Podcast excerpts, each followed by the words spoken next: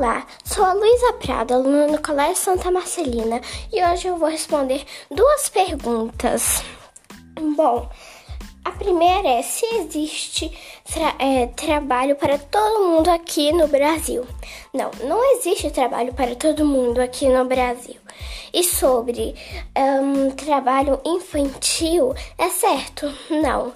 É, existe ainda aqui tem grandes chances de ainda existir. Algumas empresas também utilizam né, esse trabalho infantil, mas muitas também cooperam para não existir, não existir esse trabalho. Bom, foi isso. É, e obrigada por assistir mais um podcast da Lulu.